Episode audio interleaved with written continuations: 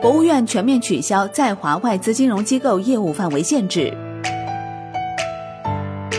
经济全球化变局中，稳外资已成为促进中国经济高质量发展的重要议题。十一月七号，国务院公布了关于进一步做好利用外资工作的意见，提出了四个方面，共二十条政策措施：一是深化对外开放，二是加大投资促进力度，三是深化投资便利化改革，四是保护外商投资合法权益。另外呢，文件对外资金融机构释放重磅利好，具体包括。全面取消在华外资银行、证券公司、基金管理公司等金融机构业务范围限制，丰富市场供给，增强市场活力；减少外国投资者投资设立银行业、保险业机构和开展相关业务的数量型准入条件；取消外国银行来华设立外资法人银行分行的总资产要求；取消外国保险经纪公司在华经营保险经纪业务的经营年限、总资产要求。扩大投资入股外资银行和外资保险机构的股东范围，取消中外合资银行中方唯一或主要股东必须是金融机构的要求，允许外国保险集团公司投资设立保险类机构。继续支持按照内外资一致的原则办理外资保险公司及其分支机构设立及变更等行政许可事项。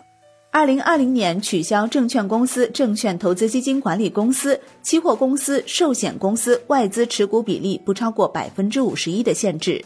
分析人士指出，今年以来，资本市场高水平开放不断提速，将有力提升资本市场吸引力和包容度，更好地为实体经济服务。从长期视角来看，当前 A 股仍然处于外资入场的初期阶段，未来尚有万亿级的增量空间。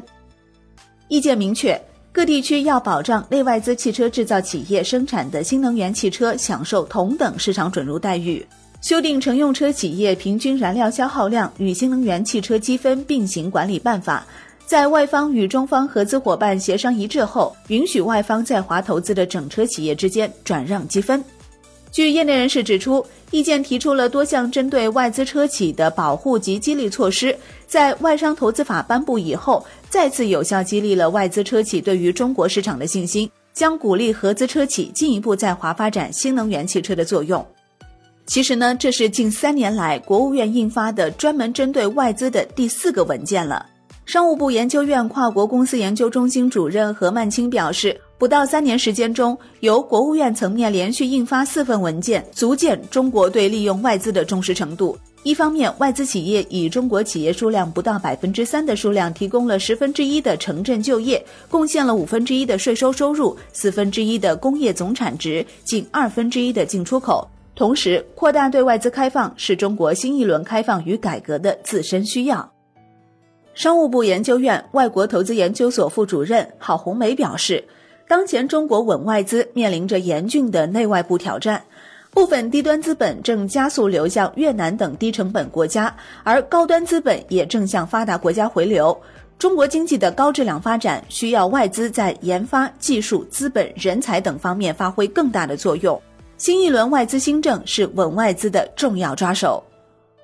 他表示。中国近年来外资负面清单不断瘦身，目前限制措施已经减至四十条。不过，负面清单之外，不少行业还存在着形形色色的部门规定，存在大门开了小门未开或是玻璃门的情况。新政策要求全面清理负面清单外限制措施，有利于切实扩大外资准入。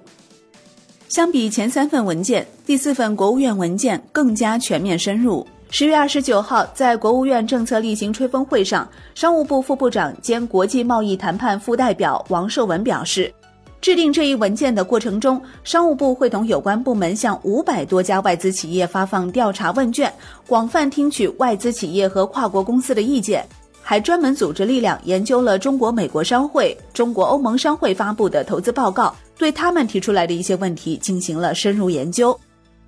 何曼青表示。新的政策一大亮点就是全面而详尽地回应外资企业的诉求。目前，中国在基础设施、劳动力素质等营商环境的硬指标上已取得长足的进步，但外资企业在体制机制等软硬性条件上确实存在一些不满。通过外资新政，中国摆出了愿意倾听外资企业呼声并解决其关切的积极姿态。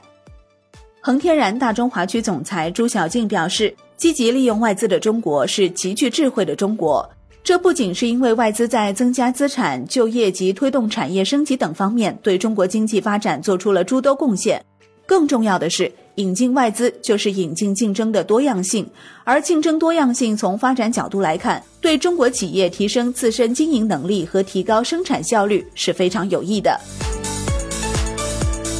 作为最大的发展中国家，中国企业提升自身竞争能力，势必会对全球经济带来更大贡献。